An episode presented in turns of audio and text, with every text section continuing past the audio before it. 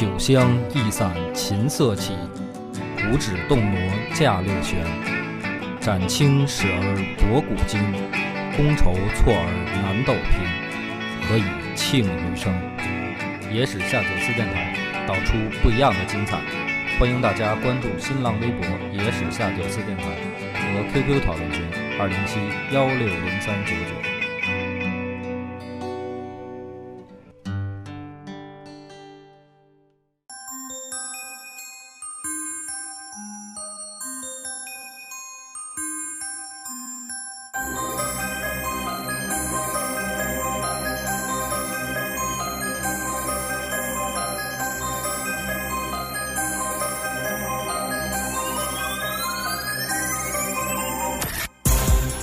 欢迎收听《野史下酒》，主播恶霸波，大飞，老番仔，彭越。豆豆，咱们这一期啊，终于这个是吧，又回到了咱们的人齐的状态，也是出差两个多月，比较忙，所以呢，为了防止大家骂我，我就不讲光武中兴了，咱们还是讲最早的一个传奇谈的系列。不是你不讲这个所谓众口难调啊，啊。你不讲光武中兴，也有人骂你。啊，那倒是，嗨，反正出来总有人骂你。出来混吧，就是要挨骂。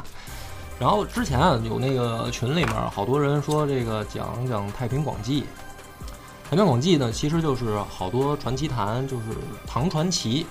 说传奇的意思就是小说的意思。唐传奇的好多小说取材，后来流传的最多的就是取材自《太平广记》一套书，基本上各个书架上码一层。看呢，反正没有，所以我为什么一直不讲呢？就是因为这套书啃起来确实挺费劲的，不好啃，不好啃。老治疗睡眠的效果非常好。对，就是真的看着看着我就着了。然后呢，而且里边吧，你还老得查字典，就是这古人嘛，老用这些生僻字儿也挺烦人的。有的时候看着我都想，好要啊言辞古奥，佶屈聱牙，对，哇，再来一遍，言辞古奥什么？佶屈聱牙。哎呀，太有文化了，嗯，反正就是非常难啃。而且呢，这个里边不但有生字吧，而且经常它这个有一些这个典故在里面。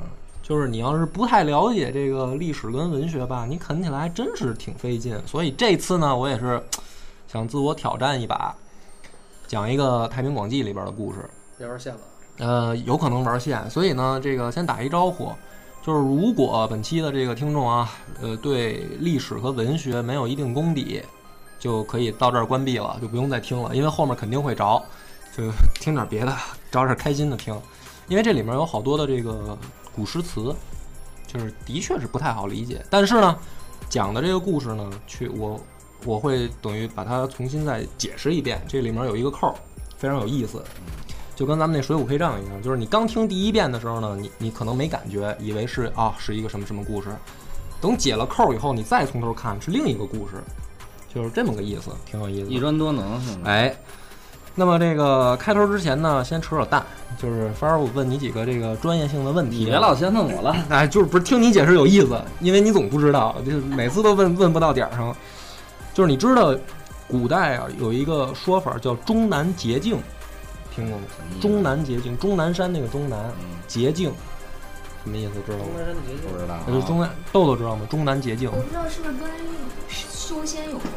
呃，跟修仙没关系。这个事儿啊，就是说，为什么这一期我是一个自我挑战呢？因为真的是太他妈深奥了。我自己的这个，哎，在这个准备之前也是，简单来说吧，咱们中国的这个士文化，就是儒家文化里面呢，它实际上分成三个层面。第一个呢，就是出仕，就是当官嘛，说白了就是替皇帝效力。儒家这套东西就是齐家这个修身治国平天下那套玩意儿嘛，这是仕第一层。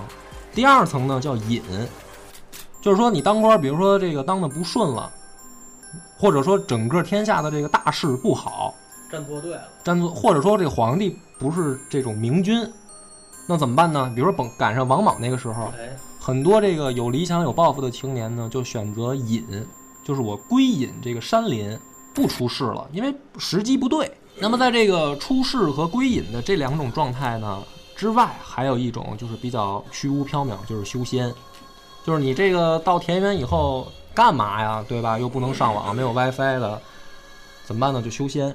所以它是这三个相结合起来以后，你去纵观咱们这个中国五千年这个历史啊，你就会发现世人就分成这三种状态。那人家这修仙跟道教有没有关系？就是都有跟佛教什么的这些，就是越往后越复杂嘛，对吧？反正怎么能奔天上来，怎么怎么快，怎么怎么玩儿。跟跟炼丹似的。哎，炼丹也好，不吃饭也好，反正吸取日月精华，那得对吧？采阴干这个补活的这个死亡率也太高了。然后呢，这三种状态吧，其实你你就想吧，这历史上任何一个古人啊，不除了皇帝以外，就是在士大夫这个阶层，其实逃不出这三种状态。你随便想，你比如诸葛亮，对吧？他就是从一个隐逸的状态到出世的状态，对吧？那你比如说那个刘伯温，他也是这个状态，他就是在这个三种状态之间切换，这个是构成了一个我们的这个儒家文化或者说这个士文化的一个核心思想。但是这里边呢，它就有典故了。你比如说，最早是这个归隐的这种状态，因为是个人啊，都想这个出名儿，都想挣钱，是吧？当官儿。你比如说，你最大的梦想，难道不是说挣钱、出名、当官儿这三个？你逃得出这个吗？逃不出，对吧？他逃不出。好色，哎，对，还有好色，食色性也。哎，对，呸！你说反了，这个就正常人，他都是追求这个所谓的往上走美好的东西。那么谁提出来一个说往下？其实归隐它是一种倒退或者说下降的那种状态啊。最早呢，大家都知道的就是一个人，庄周嘛，庄子。庄子你听他这名儿就好，装逼庄装装逼嘛，对吧？他就是属于那种追求自我的一种价值选择。你说我不愿意去伺候皇帝也好，不愿意去当官那么累，不想当人了。哎，我就想这个逍遥游嘛，逍遥游那个那个状态。周游列国呢？但是在我看来呢，这个说不好听点儿，今儿就是装逼。穿衣服多累，光着才好。对啊，哎，而且自然。这个从他开始开启，而且你要说真正开启的时候，还不是他。这里面有一个例子，就是朝父，这个是最早的中国古籍也好，你这个传说也好，你去追寻这个根源的时候，最早的一个人最早提出一个归隐的状态的人，就是朝父。他是什么呢？就是当时这个唐尧，尧舜禹那个三皇嘛，唐尧，他就是想让这个朝父来当官儿，就说：“哎呀，你这个有才，太有能耐了，你一定要出来帮我治理天下。”哎结果呢，这个朝父听到唐尧跟他说这话了以后，就走了，再见吧。再见，再见，再见不算完，就装逼装到这儿可以了吧？嗯，他跑到河边儿洗耳朵，我操的嘞！什么意思呢？然后旁边就有人问他说：“这个呃先生，你这干嘛呢？这个什么意思？洗什么耳朵？没事儿。”他说：“啊，这个唐尧跟我说让我当官，我觉得是侮辱我，这玷污了圣体，对玷污了我的耳朵。就他这个话传到我耳朵里，哎，我这耳朵就脏了，不就不行了，那个必须得洗。然后问他这个人啊，更能装逼，说这个他的话传进你的耳朵里，你耳朵脏了，对吧？他这嘴也是。你拿这水洗你的耳朵，这水也脏了，我这牛还喝不喝？哦，就是碰上更能装的了。但是不带着牛也修仙是吗？对就是也是牛仙，就是不管怎么说呢，这个就是修完了肉质更好是吗？，对产奶量更大。对，牛魔王就从这儿来了，操！流星肉就是，然后这个销魂奶，什么呀？这一套一套的。然后这个这就是最早说隐逸的这种状态，这这种状态一出现，直到其实孔子呢，他也有过这种思想，就是说君王贤明，我则出世；嗯，君王如果不贤明，那我就该说的我说了，我管不了你，我就走。他不就带着徒弟到处这个吃喝嫖赌吗？周游列国。但是他的这一套修仙的这一套理论和职业的这个标准，哎，是怎么扩散去影响其他人的呢？那么这就是说，这个从从最早开始，从先秦开始出现这种隐士啊，嗯。然后往后发展，包括汉汉朝，包括这个这个魏晋南北朝，比如说竹林七七贤，七个能装的搁一块儿喝，对，然后到后来这个诸葛亮，这个南阳这帮什么庞统、司马徽，什么这个米水镜先生，这不都是一帮装逼的吗？是。装逼群像图就是，然后而且像诸葛亮这种还没熬住，对，最后还还出来了，出来了也没弄好，在四川憋着吃辣吃的不习惯，最后还也俗了。对，然后再往后，你比如说陶渊明，他也是等于在官场上混得不顺嘛。到了唐朝，他更他妈不像话。你比如说这李白，李白我觉得都不能用装逼来形容了，前后归隐五次，这基本上我觉得就是折腾。骑墙头，对，就是 玻璃心，又想出来，他 就是一个逼个 poser，玻璃心说的。对，就又想出来，然后呢，这个出来以后又又不招人待见，然后又回去了，回去以后又琢磨出来，对，然后见天儿还得喝，喝完还得骂皇帝，对，喝了酒骂街，站在大街上作诗骂皇帝，什么天子呼来不上朝嘛，就他干的吗？就这人到，所以到唐朝以后，这个风气，我觉得啊，从归隐的这个角度来讲，就更装逼了，就是归隐是为了出世，为什么呢？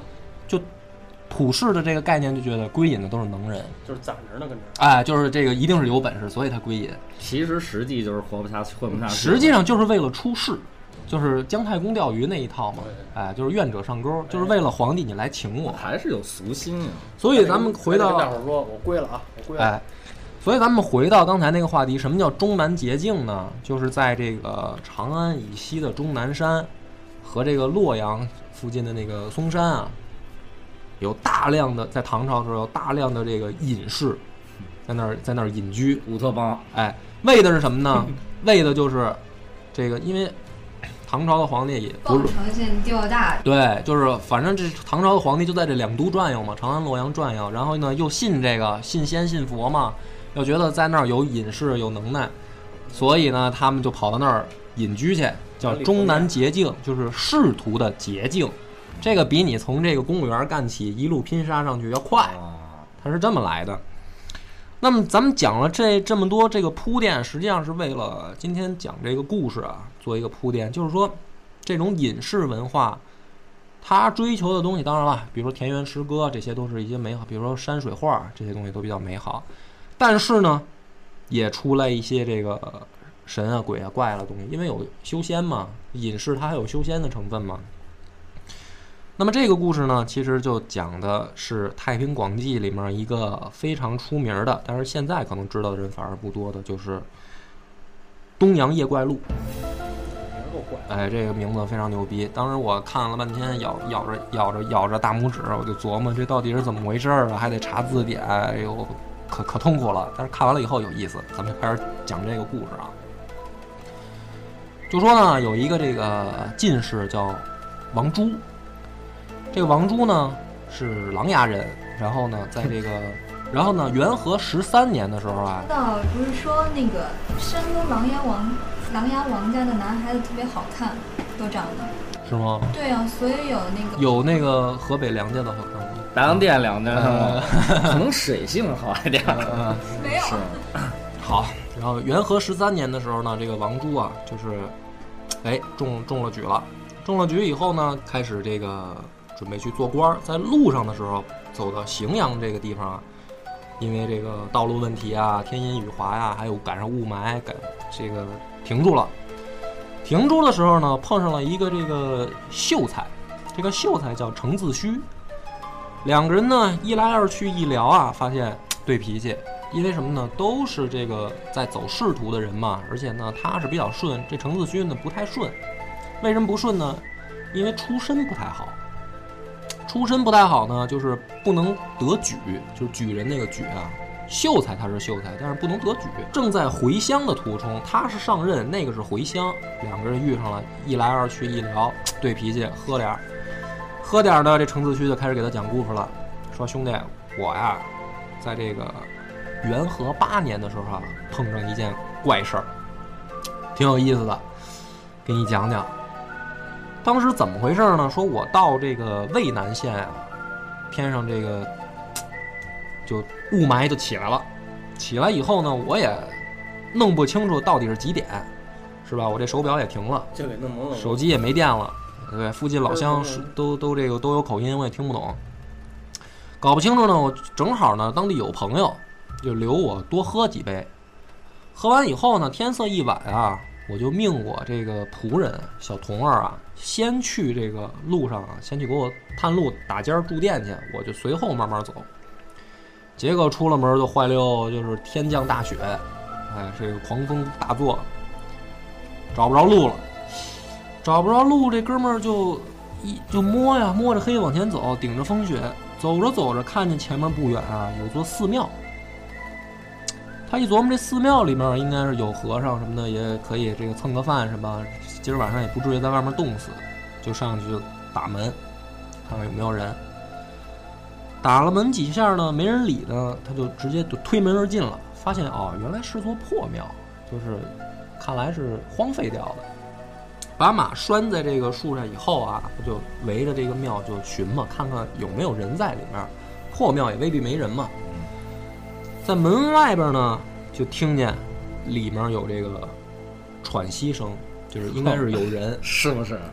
就是我操，找着好地方声也够大的，运动量大，对，嗯，行，帆哥，你这个是不是好？其实我跟你说，说的漂亮。来吧，你接着讲。接着讲，老和尚跟里边运动呢，是吧？对嗯跑五公里呢。对对对，跑步机，听见里面有人喘气啊，他就隔着窗户就问说：“这个说有人吗？是吧？文人嘛，都好这个讲究个礼仪礼仪，有人吗？这个忙活完了吗？什么的。”但是呢，这个灯啊，这寺庙里面大晚上的还有大雪在外面，这但是这寺庙里面就是一点灯光都没有，里面就有人回答他了，说这个有人打尖儿啊，还是住店呢？啊，对，上好了好酒，牦牛肉。有一老和尚说呢，说这个老老病僧志高在此，就是他自称啊，说我是一个病和尚，我叫志高。对，都惨了。在跟那儿聊伤呢。对，说是童仆已出使村中教化，就是说我这帮徒弟啊出去化缘去了，然后呢，我因为有病在身，所以也没点灯。然后他就问这个程自虚说：“雪若是复当深夜，客何为者？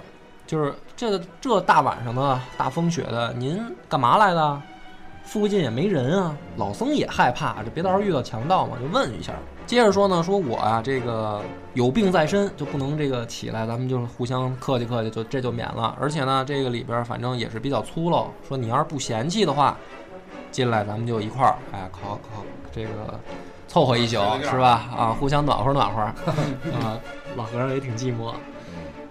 自虚呢，就是这个程自虚呢，一听这个说啊，就是个僧人嘛，放心了嘛。因为他也没地儿去，说白了，这大雪天儿，就是说那行啊，可以啊，就问这和尚说这个这个禅师这个哪儿人啊？就是也盘盘道，他也害怕，万一不是和尚呢？进去碰上湘西赶尸的了，操，怎么办啊？起来一帮僵尸，说哪儿人啊？然后这个互通姓名，这个注意啊，这里面就有扣了。老和尚说啊，说贫道俗姓安，嗯。啊，反正有信信的有点杂了，原文写的贫道，我也不知道为什么。他这是一道教扣扣扣，这都是扣，对，都是扣啊。生在齐西，本因舍利随缘来意中国。齐溪是哪儿呢？其实就是唐朝当时所谓的西域。老和尚就说啊，说我呢俗俗称就是俗家的名字啊姓安，我是西域人士，就是我是外国人。这大鼻子，哎，反正就是有点儿这个少数民族血统。然后呢，这个是机缘巧合这个之下呢，来到中国。一打听呢，说哦，说闹半天还是这个这个外外国友人，外宾，外国友人说这个，然后就得客气客气，客气两句。反正说的比较文言啊，就说方知这个碳化宝成，如来非妄利欲，今高公是我导师矣。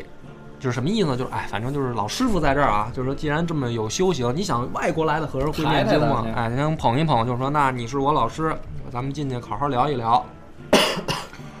俩人进去呢，一来二去啊，这个程子居的戒心就慢慢放下了，就发现确实是个病和尚，也也不会起什么歹心，没有生命危险。聊着聊着呢，突然就听见外面有脚步声，脚步声到了以后呢，这人声也出来了，就是有几个人对话。第一个人呢就说：“极好雪，长这个师丈在否？”什么意思呢？就是说这个好大的雪呀、这个老师傅在吗？就一看是认识，认识里边这和尚。然后呢，这老和尚还没回话，第二个人也说了：“草长先行。”后面又有一人说：“猪八丈何先行？”就是这个是互相称呼了，就看来是是几个有身份的人。草长，大哥前面走，对，就是大哥，你开道。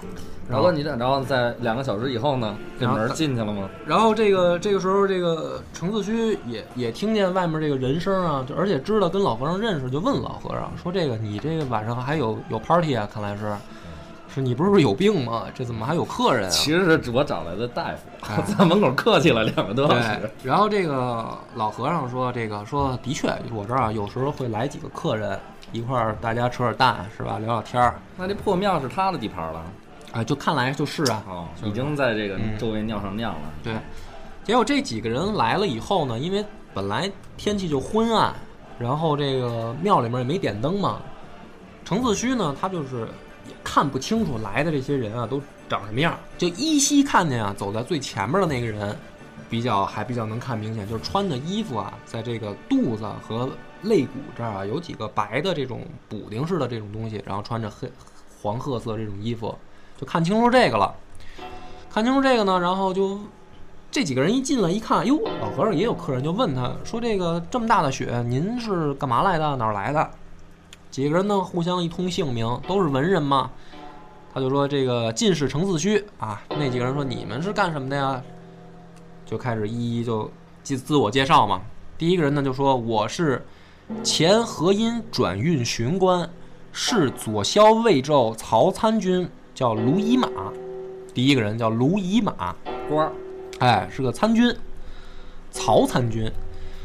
第二个人呢说，我这个是陶林客，然后我名，然后是副轻车将军，名字叫朱中正，就是刚才说那个朱八丈，他叫朱中正。第三个人呢说，我啊叫敬趣文，就是他们先自我介绍名字嘛，这几个名字都挺怪啊，这都是都是扣。第四个人呢说，我叫西瑞金，这几个名字都是扣啊，大家可以留神。几个人自我介绍以后呢，就进来了。进来以后，你想大黑天儿的，几个人也没什么事儿干，说咱们就聊聊天、扯扯淡嘛。他怎么不点灯呢？就是不点灯，哎，就怪就怪在不点灯，就不点灯。这个进来以后呢，第一个这个卢伊玛啊就说说，哎，禅师，你看今天外面好大的雪，说我想起来啊，你早年间不是有一首这个聚雪为山诗吗？就是他做过一首诗，是以这个雪为题材的。说现在呢，我还记得你这首诗做的特别好。说今天此情此景，就让我想起你当年那首诗了。想起来以后呢，这老和尚说：“说是吗？说我还做过诗，说那个我都不记得了，要不你你吟诵一下，我回忆回忆。”卢伊玛就吟诵起来了。为什为什么我说今天这故事有点这个没劲啊？就是说好多这种诗词。这个时候我要来分，环境就是装逼。我来分析一下老和尚的心理。比如说我是老和尚，然后帆儿是这个卢伊玛。帆儿呢这时候说说，哎，波哥，你看今天这个月色正好，美人都脱光了。你当年做过一首诗，跟这个很符合。我说是吗？不记得了。就能做点这诗了。对，然后我说是吗？不记得了。我说这个你要不试着吟诵一下？其实我就是说，芳儿来，给把我这个诗给大家这个其实朗诵一要真是有遍这情况，我还跟他装什么逼呀？就我该干嘛干嘛去了，我就。这诗呢这么写的：谁家扫雪满厅前？这诗啊，不是这个诗啊，都是水平也不高啊这个诗啊都是有扣的哦，这里面还都是有扣的，注意听啊。这个到时候我会后面再解释。哎，会不会那种藏头那种？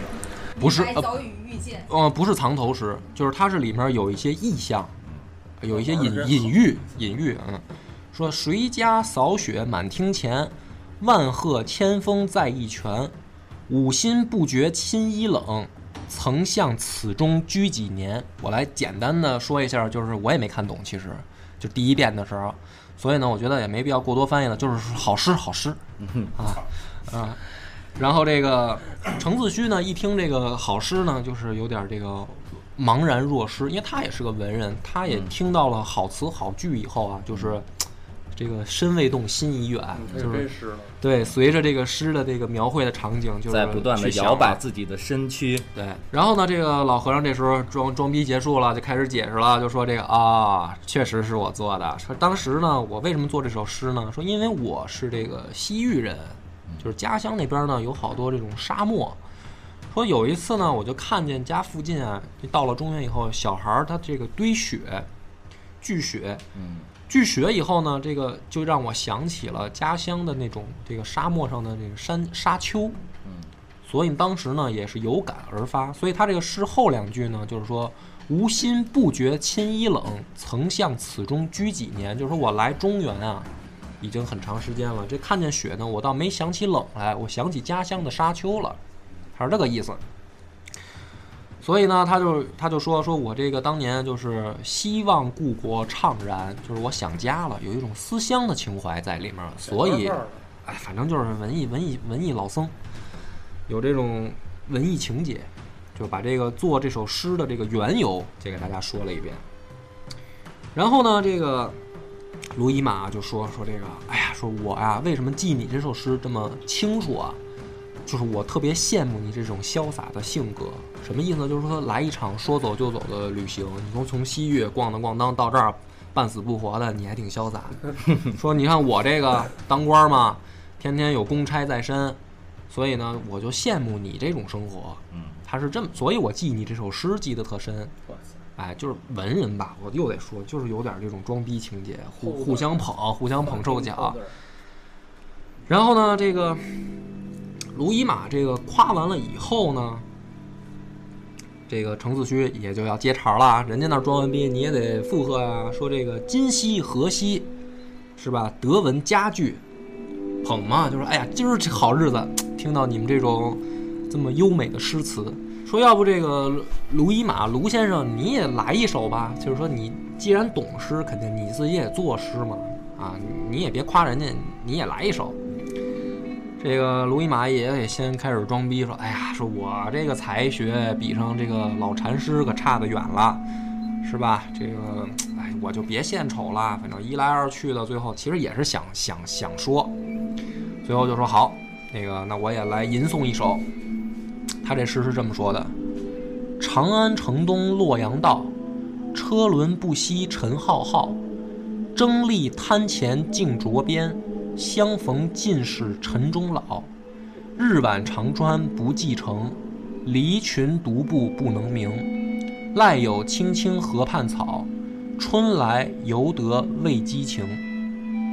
这首诗呢，简单来解释一下啊，就是就是说，你看啊，长安这个城东啊，跟洛阳这个大道上，啊天天啊，车水马龙车水马龙，就跟咱们这个长安街上似的。嗯这些在长安街上车水马龙这帮人是是干嘛呢？就为了争吃饭哎盈利，名利嘛，啊就竞着边，就是赶着这个马车。相逢尽是尘中老，就是碌碌匆匆碌碌啊，这一生就是这么过去了。简单来说呢，就是说，在这种繁华的都市里面，我们还是向往一种就是“赖有青青河畔草，春来犹得未激情”嘛，就是逍遥的真自一种我状态，哎、这种状态。哎，一说完这个，大家都说，哎呀，高高高，太高了，好诗好诗是吧？然后他也跟着装逼说，哎呀，不行不行，也不行，喝多了也吐是吧？开车也上树。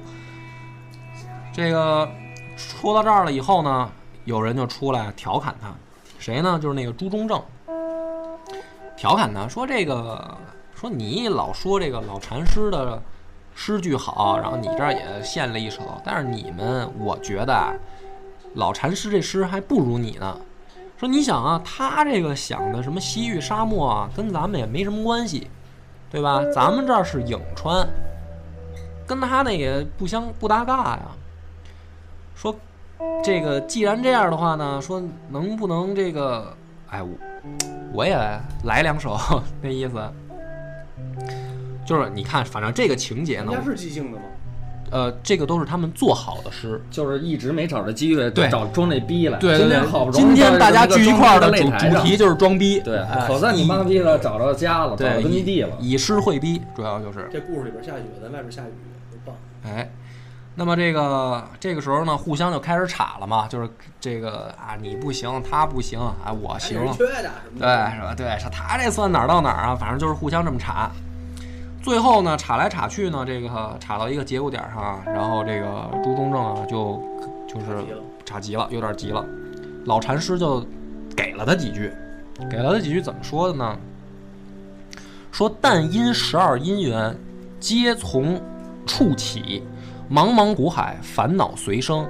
何地而可见菩提？何门而得离火宅？这里面也是有扣的啊。什么意思呢？老禅师呢，就是说啊，说你别跟我这儿这个这逼那哥的，是吧？说这个咱佛家说了，十二因缘皆从处起，就是各事儿都有因缘。你在这儿跟我吹这吹那，说你如何如何，茫茫苦海，烦恼随生。说你真的做到了能够像我这样，就是脱离这个尘缘吗？是吧？何地而可见菩提？何门而得离火宅？就是你真的能离开这个烦恼俗世吗？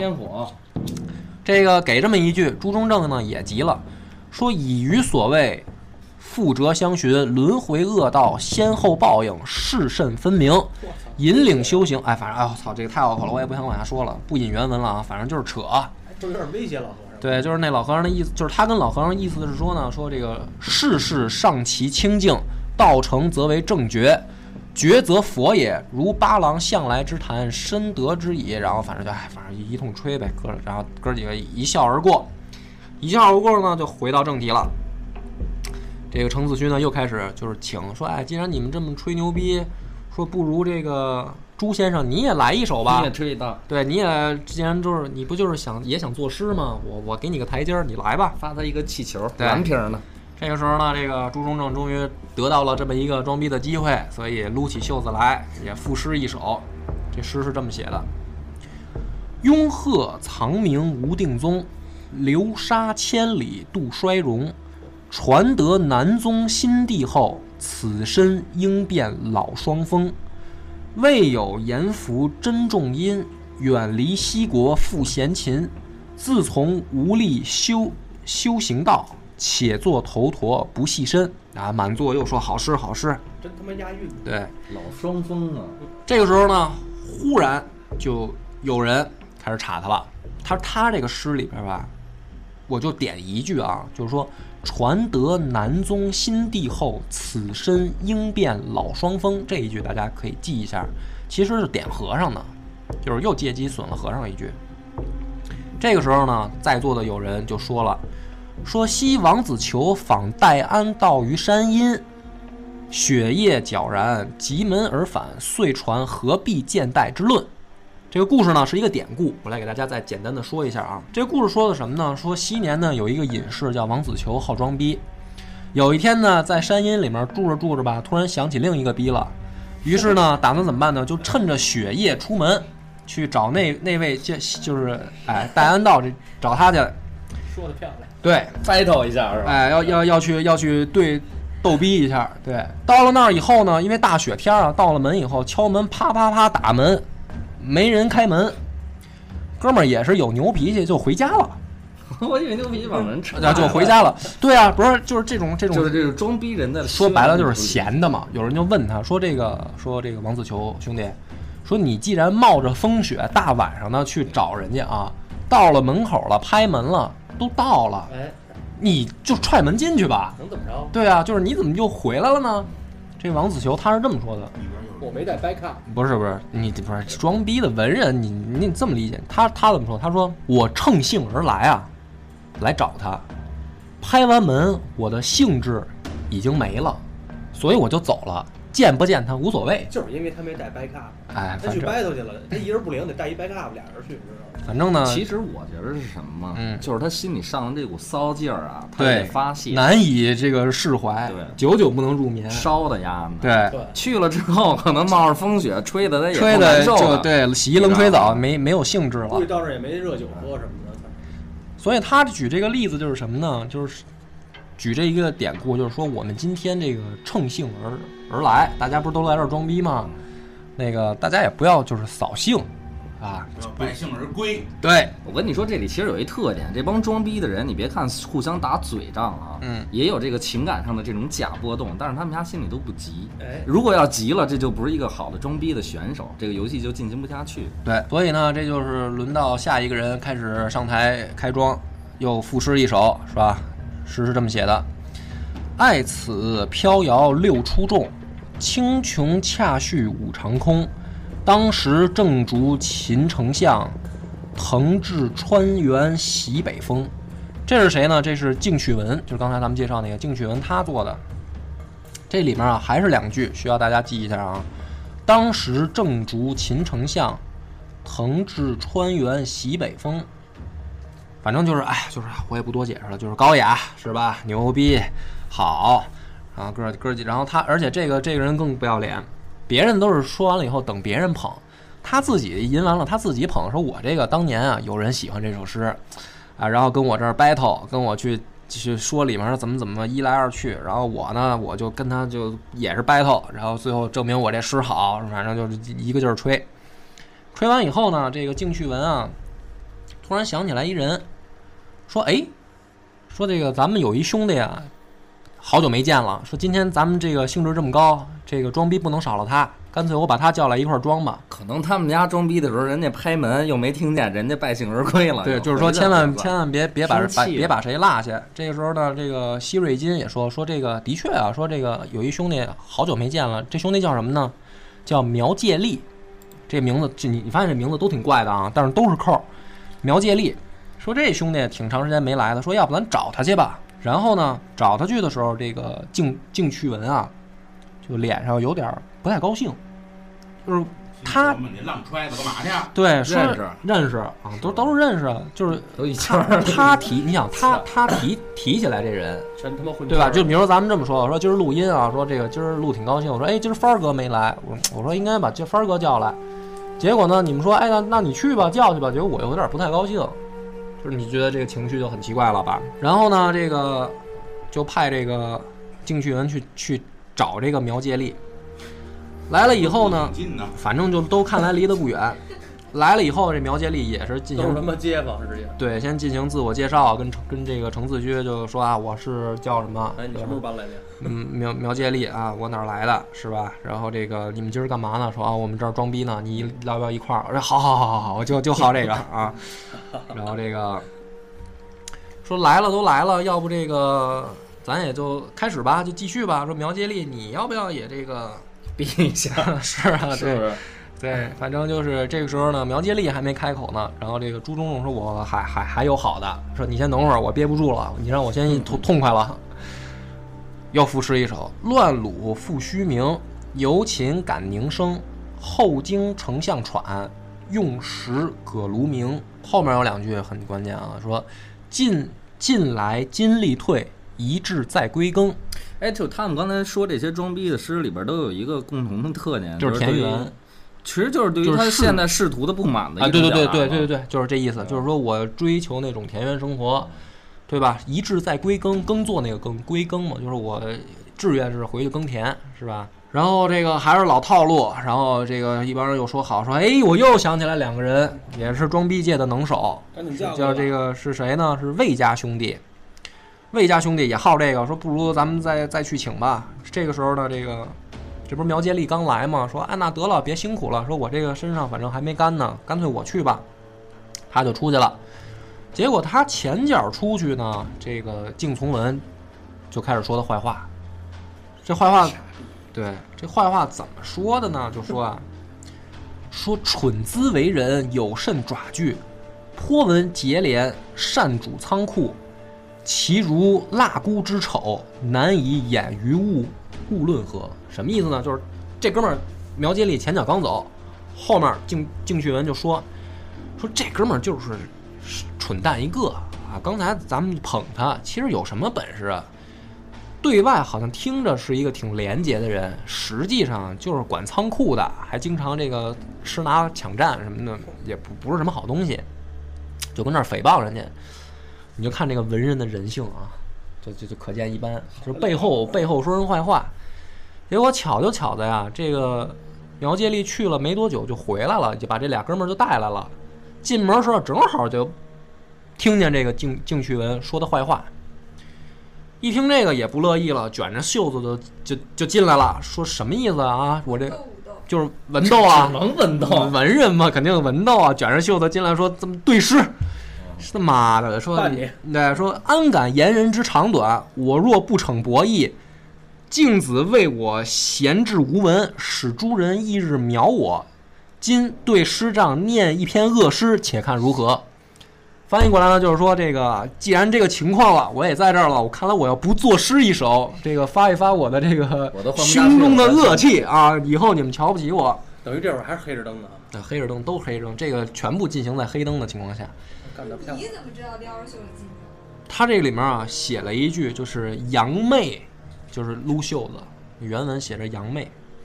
进来以后呢，这个因为这时候他身边后来带着魏氏兄弟也进来了，他也把这俩人撂那儿，直接就开始作诗。你给我得罪人了。对，说这个未残食肉主恩深，日宴盘碗卧锦辇，且学智人知黑知白黑，哪将好觉动吾心。这句话跟他们刚才那些人就正好相反。这首诗什么意思呢？就是说我经常接受这个主人的恩惠，那么我就应该念着这个主人的好处，对吧？然后呢，你也应该去学习这个善恶黑白，就是你们这帮王八蛋啊，就是吃着碗里的骂着街，这个一边当着官一边想归隐田园，这不是混蛋吗？说你们就应该是什么呢？你拿人家的这个识君之路，忠君之事嘛，说白了就是这意思。说的没错，哎，差不多就是这意思吧。也可能我这个古文造诣不行，我可能解读错了啊，这都不一定的啊。反正这有人找你过来掰出来了。对对，肯定，我觉得这一期吧，要真是真有个这个古文功底好的，肯定应该跟我得说道说道。我这里面肯定有错的，我几我肯没跟你说吗？我啃着特费劲。这没事儿，你觉得你是大牛逼？嗯，这个时候呢，这个底下呢就有人就就说了，这不是文斗吗？估计实在有人听不下去了。这个时候就是相就好比什么呢？好比咱们在 KTV 里面碰上麦霸了，对吧？客人来了以后也不管不顾的拎着麦克在那儿唱，这肯定不行啊。还有谁？哎，还有谁是吧？所以呢，兄弟在这里，所以说呢，这个说这个兄弟，你别着急啊，这个先咱们先别装，说你刚带来的客人，咱们给这个程子虚引荐一下这是谁，对吧？然后咱们再继续装。这时候就引荐说这个魏氏兄弟啊，引荐的时候呢，这俩人接着跟那儿吵，哎吵什么呢？这个苗接力啊就说说我的这个祖先啊是从什么时候呢？是从这个三皇五帝开始的时候，我们家就是贵族啊，就我这个身家是吧？你还背后说我坏话？这个苗接力说完呢，这个敬旭文呢也不甘示弱，说三皇五帝算个屁！说说最后你看春秋会盟的时候，什么三皇五帝早都不知道死哪儿去了。说我们家是这个秦这个春秋时代，就是名门望族，反正俩人对着比家世嘛，就是两个。对，两两个富二十八代，反正在那儿对着吹。对着吹的时候呢，他们在那儿吹呢，底下就旁边就有人介绍说：“你先别理他们，说我给你介绍两位新来的。这两个新来的呢，一个叫魏藏朴，一个叫魏藏利，两个人名字也很怪啊。说这个呢，也是这个我们这个圈儿的啊，也好装逼。说这个来来来，大家引荐一下，反正这个其实这一晚上光鸡巴装逼，对你不是，但是这里面全是扣，待会儿我来解啊，一一解。一个装逼犯的自我修养。对，然后呢，这个时候呢，这个魏氏魏氏兄弟呢，就说那既然你们都装完了，轮到我们也装一手吧。今今天这期应该是装逼少年收容所。对，然后呢，他吟吟诵一首诗，是这么写的：鸟鼠世家川，周王西列贤，一从李子卯，应见海桑田。啊，反正就是就是往高了吹呗。但是这里边啊都是隐喻，都是暗扣，待会儿我来一一解答啊。这个时候呢，这个在座的基本上所有人都都有有诗已经做出来了，然后也都装完了，也都吹完了，快没货了。要总结了吗？这时候橙子老也该咽气儿了。哎，不是橙子虚呢，这个时候呢，这个站起来总结。其实从这个时候，这期的节目才算正式的开始。对你知道吗？这个好，欢迎收听新的一期《夜深下酒》。不是程程子虚这个时候他的心情是这样的，就是说你们都装完了吧？是不是该轮到我来了？我都快出画面了，对我操！说应该是轮到我了，说我赶紧站起来总结几句。一看老方丈都等出头发了，就就我这仨等的。就要就要我了。嗯，所以他总结他这么说：诸公啊，轻财以米，皆是木牛游刃。什么意思呢？就是说你们这个各位都是才高八斗，就像这个厨子拿着刀看着牛一样，游刃有余。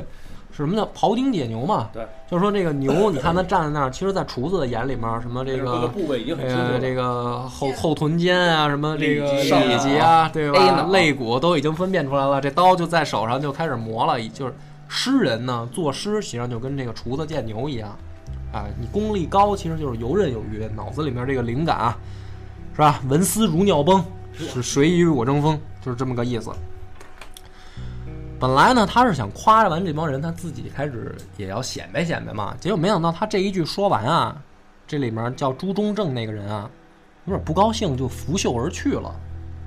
哎，他就觉得很奇怪，说我这个明明是夸你们的，怎么还有人不高兴了？就问说这个朱兄为什么就走了呀？这什么什么意思啊？这个怎么了？哪句话说的不对啊？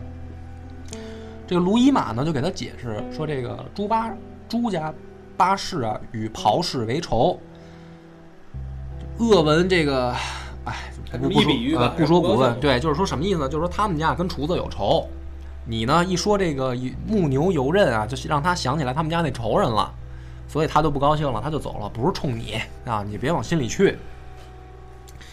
然后呢，这帮人就是这个，后来就等于啊一来二去的，反正再吹一会儿牛逼，然后终于啊，因为当时气氛一下冷下来了嘛，然后等于再重新二次烘托气氛，程子虚终于又想这个觉得时候差不多了，气氛可以了，又该自己吟诗作对装逼的时候，刚要说话，突然啊，远方的那个钟声敲响了。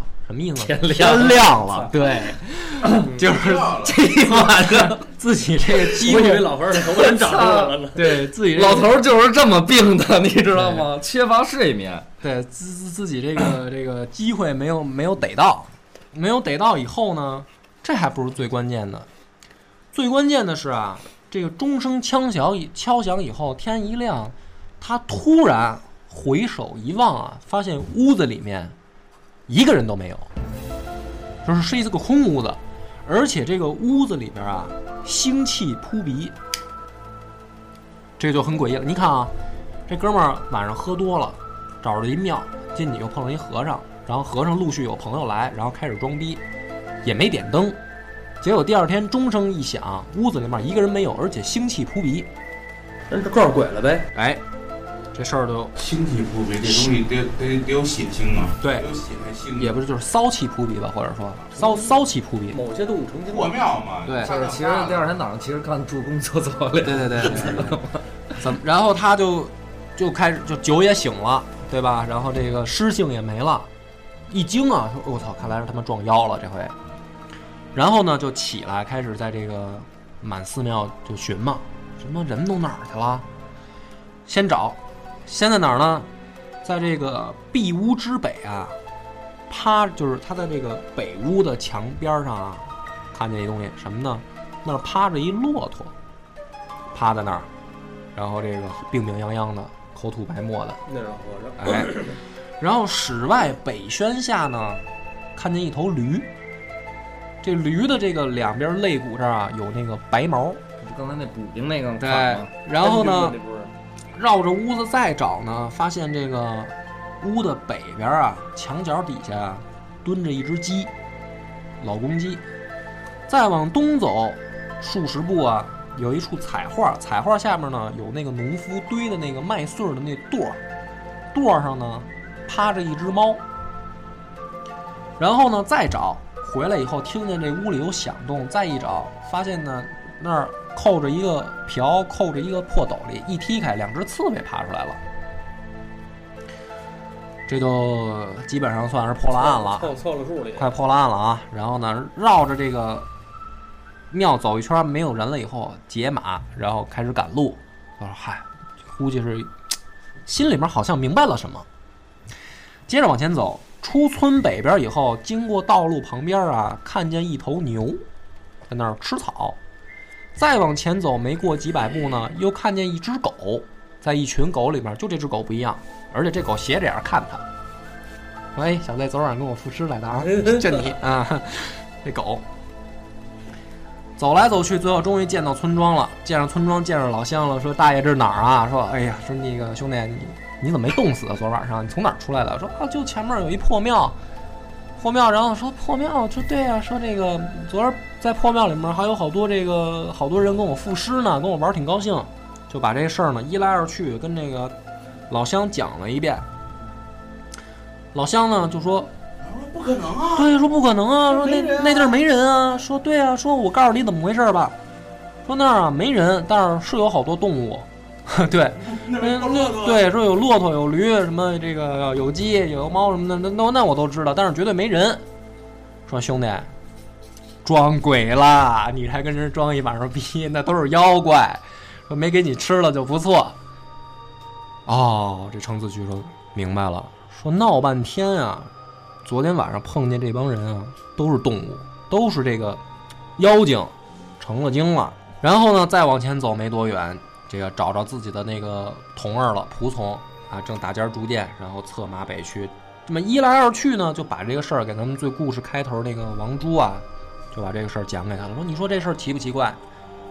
说你说我去这破庙赶路啊，晚上大风雪碰上这么一帮妖怪，你说正常来讲，这个妖怪啊，他就是脑子应该很简单，就是想找个夜宵什么的，应该就把我给吃了，或者或者就是一些《西游记》里边的桥段嘛，是吧？这玩意儿好东西得添阴了，以后剥开了洗净了，嗯，不能放酸了，对，让上屉蒸。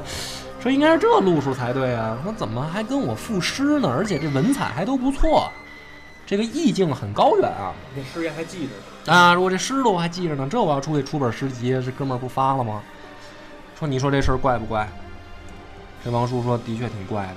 所以呢，这个故事叫这个《东洋夜怪录》，说的就是这么一件事儿，就是风雪夜里面一个落魄举人文不是不中举文人。哎，赶路的时候碰上一帮妖怪，但是这帮妖怪呢，都妖怪里边也有文妖，哎，都是很文艺、很文艺，在一起装逼赋诗，也没吃他。描写了这么一个场景。那这么说，下回咱是不是该录《山海经》了？不是啊，然后你别别着急啊，为什么我刚才留了好多扣？从名字来讲，诗句来讲，不是有好多扣吗？咱们看啊，慢慢来解。第一个呢，就说这个。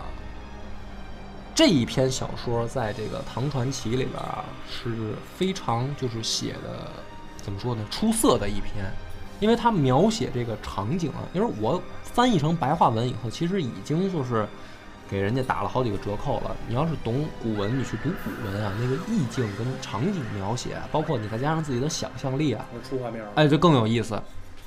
那么现在咱们就是来解构，第一个就是说这个高僧。高僧不是姓安吗？而且是西域人，对吧？是怎么回事呢？安是同那个马鞍的安。马，他说他又是西域。实际上老僧呢，后来大家也听并明白了，就是那《骆驼经》。《骆驼经》呢，它的这个你看啊，如果从这个当官那个角度讲，他可能写了一都是那种田园诗啊、思乡啊这种情节。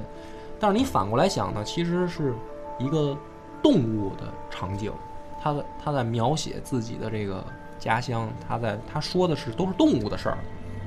有空大家可以，所以这期节目真得听两遍，你再回头重听前面那个诗，你就明白了啊，确实是一骆驼做的。这个是高僧，然后呢，这个卢衣马，卢衣马是怎么回事呢？你想啊，这个卢跟马拆字儿，左边是马，右边是卢，是个什么字儿啊？驴是个驴字儿。这个卢衣马呢，就是那个驴精。这个驴精呢，他说他自己的这个官位是什么呢？前河阴转运巡官，证明是个拉车的转运巡官。而且呢，这个左骁卫曹参什么呢？驴不在槽子里吃饭吗？啊，他是这个意思。所以这个卢衣马他是个驴精。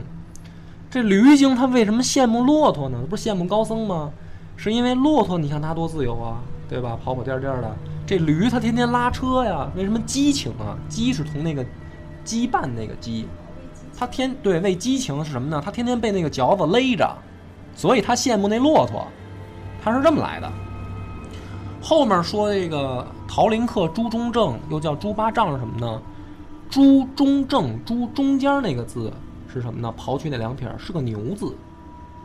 桃林客呢，指的是一个古文里面的典故，说桃林里面有牛，所以这个朱中正又是副轻车将军，也是个拉车的嘛。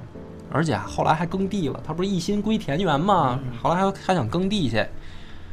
他是个牛精，而且你在想他那个诗啊，说这个什么近来金力退什么的，就是说我这个老了耕不动了，然后我就想回到田里面，就是安享晚年。后来不是出去以后碰上吗？这是个牛精。敬趣文是什么呢？敬字儿，尊敬那个敬，把右边那个四笔反文去掉是什么呢？狗啊，是个狗字儿，狗同那个狗的同音，所以敬趣文呢是那个狗。斜眼看着，哎，斜眼看他那个，对，歪眼看他那个。那这个敬趣文为什么跟这个苗介利俩人不对付呢？苗介利，苗通猫，啊，借力是什么呢？是蹲坐的意思，叫借力。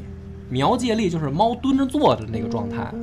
这狗跟猫啊，天生就掐，对，看谁看谁都不顺眼，所以猫动作比狗还快。哎，喵汪所以呢，这个 你刚才门口那是苗苗界力吗？呃，对啊，所以这个个苗接力转身前脚刚走，他后面就说人坏话，说人家这个什么听着廉洁，实际上是看仓库的，还老多吃多占，什么意思？这不是猫它不就这样吗？这狗它看着不顺眼，说我天天那么辛苦，对你在那儿主人锦衣玉食供着，他们就掐。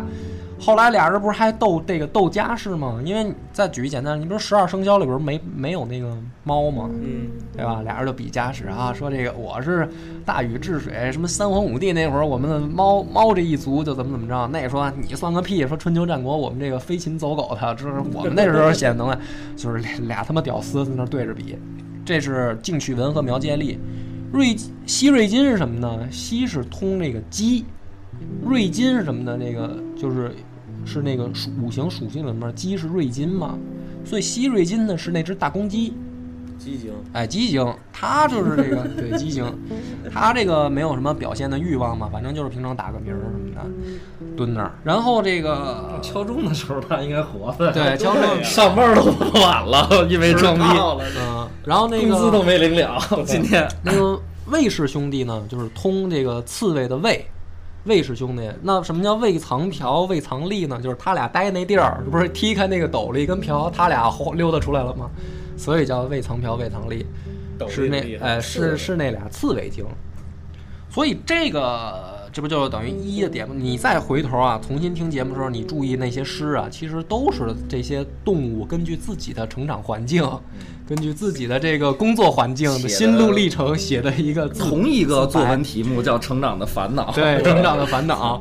但是你呢不注意呢，你觉得我操这个意境好高远呀、原来是这个，但是这个就是双关。其实作者呢也是想表现这个双关，那就有意思就有意思在这儿。为什么值得玩味就在这儿呢？好玩儿。然后呢，这个等于咱们把这个扣儿解到这儿，其实就是破案了，真相大白了。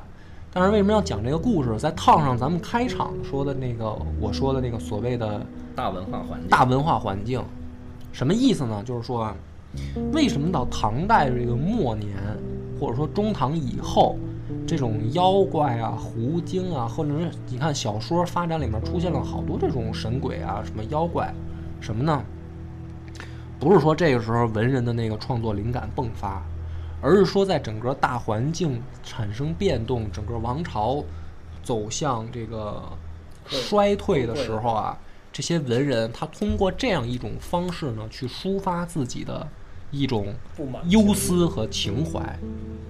对，那么比如元和八年，元和八年实际上还出现了一个小中兴，就是李宪还出现一个小中兴，但是呢，依然不能改变说王朝正在走向没落的这么一个大局面。所以当时的士人他们的一个共同心态就是我们要不去归隐，就是因为这个世道乱了，不是我一个文人、两个文人或者一批文人我能够力挽狂澜，我能够扭转世道的，不是这个，不是这么一个思路。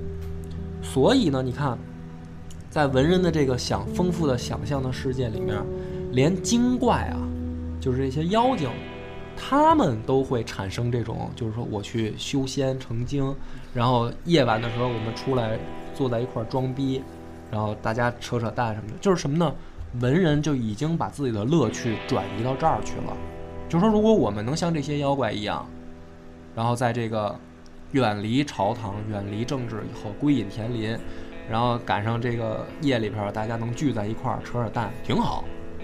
它是这样一种大环境下造就出来的这么一种文化的创造，这是我的解读啊，未必是对的。